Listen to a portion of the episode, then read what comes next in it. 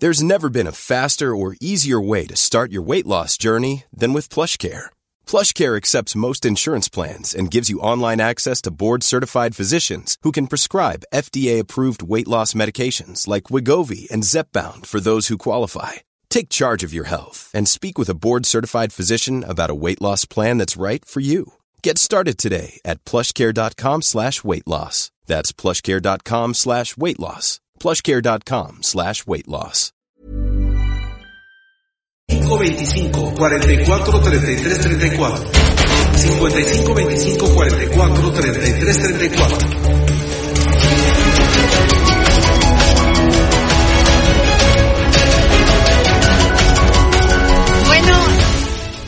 regresamos aquí al dedo en la llaga para seguir poniendo muchos dedos en la Así llaga. es. Jefa Merlos, Claudia Juárez, Claudia Ibet y su servidora Adriana Delgado.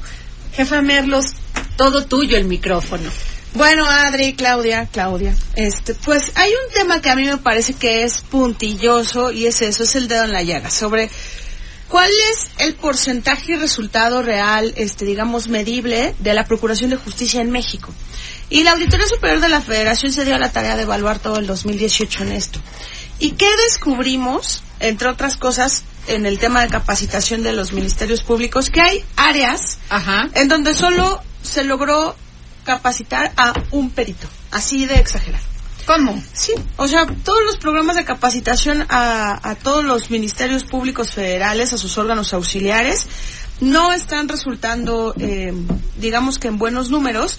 Y la PGR informó que impartió cursos de carácter genérico, por ejemplo, dejando, este, o, o más bien impulsando la profesionalización especializada, así la llaman ellos. Y resulta que de todo el personal ministerial, solo se logró capacitar al 13%. Y de ellos, en el tema específico de género, solo se logró adiestrar, así lo llama la auditoría, a solo un elemento de 6.300. No manches que Así. Y luego, Perdón, ¿adiestrar? ¿sí? Adiestrar, así le llaman. Y después, con, con el personal pericial, solo se logró capacitar al 1.4%. Entonces, no lograron la profesionalización integral que, que tenían como objetivo este, la, la ya hoy extinta eh, Procuraduría General de la República. Y todos lo vemos en el día a día, en las historias que escuchamos de, Pues que es tienes que que ir a un ministerio cómo, público. ¿no? cómo, cómo, es que no lo puedo entender. Sí. El Ministerio Público es como esa primera, este, cara con la Sí. que te enfrentas. Sí. Y no están siendo capacitados. Pero además, Adri. ¿Cómo van a tratar temas de género, temas de, ah, ya ni te digo. Sí, porque eso es lo que les iba a decir, que, que se ha tratado de avanzar en tener ministerios públicos especializados, no solo en el tema de género, sino también en el tema, en el tema de feminicidios, en el tema de la comunidad LGBT, este, IQ, ¿no? Este, digamos que son muchas áreas en las que no lo están logrando, pero además no dan una explicación real de, de por qué no. Y lo que hablamos es de la profesionalización. No los estamos capacitando en idiomas o en programas, este, es- sabes, gal- este, galácticos. Los estamos capacitando en el trato humano, en, en aprender a hacer bien su trabajo. No, y además la sensibilidad que tienen que tener si va alguien que ha sido violada. Claro. Imagínate. Para no revictimizar a las personas. No, bueno. Es que aquí en el país creo que debería de haber tribunales, ministerios públicos especializados. Me suena como en telecomunicaciones. Hasta que vino la reforma hubo tribunales especializados y pues para llegar a lo que pero dice, imagínate en esto y en esto que es sensibilidad total. Pero bueno. la ley determina que hay que hay peritos especializados en todas las áreas y hay tribunales este o por lo menos oficinas de ministerios públicos así específicas, ¿no? Este para para la comunidad eh, gay, por ejemplo, hay uno entiendo que es en el centro y que les ha costado muchísimo trabajo tener este no solo al ministerio público, a todo el personal alrededor, a los policías, a todo, ¿no? ¿Y cuántas veces no se ha escuchado de casos de terror a los ministerios públicos con gente- Bueno, el con tema, mujeres? aquí hemos tenido temas de acoso sexual que son llevados a, a tribunales civiles para pagar multas, o sea, porque el tipo, este, el caso en el caso que tuvimos una Sí. chica que en el metro este fue acosada por un por un sujeto que le mostró el pene y finalmente a ella fue muy mal orientada por los policías en su momento y no, y la fue, llevaron y fue, a denunciar y fue a la, a la, a la oficina esta que siempre se me olvida porque yo creo que no sirve para nada. este, y le dijeron, no, pues sabe qué, ese es un tema cuando te exhi de exhibicionismo.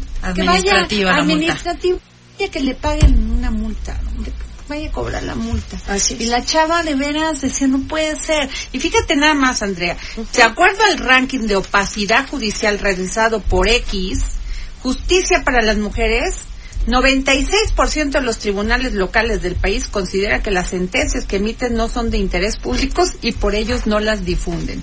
O sea, 96% de las sentencias se ocultan. Es un tema, ¿eh?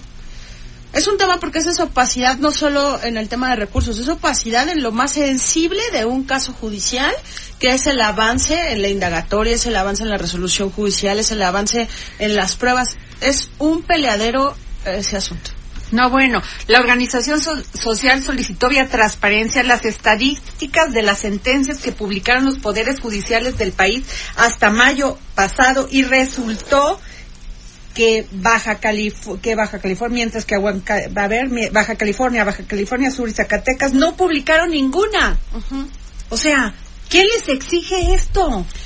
Luego, mientras que Aguascalientes, Guajalisco, Coahuila, San Luis Potosí, la Ciudad de México, el Estado de México y Tabasco no tienen información sobre la publicación de sus sentencias o respondieron cualquier cosa. Colima, Guerrero, Morelos, Querétaro y Puebla simplemente no respondieron a las solicitudes de información. Y de acuerdo con la ley de transparencia, las sentencias judiciales deben ser publicadas siempre y cuando sean resol- resoluciones de interés público. Pues todas. Todas. Tendrían que serlo todas, pero te voy a decir algo que, que se dice mucho en los pasillos este, de los tribunales y que en realidad tampoco existen las carpetas. En realidad los jueces a veces y los magistrados re- resuelven así. Ellos argumentan carga de trabajo. Pero ¿sabes lo triste que es para el, el tema de justicia en este país? Que no hay antecedentes de nada, que no accedas a resoluciones. Bueno, no había ni fichas de los desaparecidos, Así imagínate. es. Pues ¿Cómo- así está ¿Cómo los vas a buscar? ¿Cómo vas a, hacer- a abrir una investigación? Adri, el lunes tuvimos aquí a- entrevistas con víctimas de menores infractores y fre- precisamente nos comentaban que en la integración de las carpetas se tardaron más de dos años en dictar sentencias y luego para dictar sentencias tan reducidas. En fin, Andrea, qué buena nota, ¿eh? Sí. ¿Y ¿A quién se le pide y se le exige esto? ¿Al Consejo de la Judicatura? Pues A ver, ¿a quién? Yo creo que en el tema del Ministerio Público, que Ah, es la base, sí, al gobierno al federal. gobierno federal. Y que es la nueva fiscalía. Parte de todo esto es que la fiscalía ahorita quiere recuperar todo el rezago que dejó la pasada Procuraduría. Pero las resoluciones, por ejemplo, en el caso de las sentencias... Eso es para el Poder Judicial. Sí. claro. Y, y, y los jueces tendrían que tener eso en la vista porque no tendría que ser una opción publicarlas o no. Y yo sé que son temas estatales y que cada estado tiene su, su propio Poder Judicial, pero no tendría que ser a contentillo, como Claro. no tendría que serlo en universidades, este, o en los partidos políticos. O sea, tantito le rascas al tema de transparencia y Qué resulta que todos te decepcionan. Es un tema todavía muy, muy Sí, opaco. Muy. Pero bueno, a jefa Merlos, ahora nos vamos con Claudia Juárez. Even when we're on a budget, we still deserve nice things.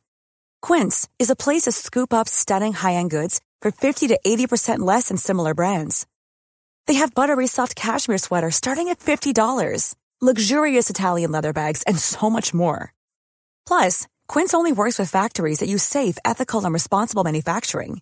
Get the high-end goods you'll love without the high price tag with Quince. Go to quince.com slash style for free shipping and 365-day returns.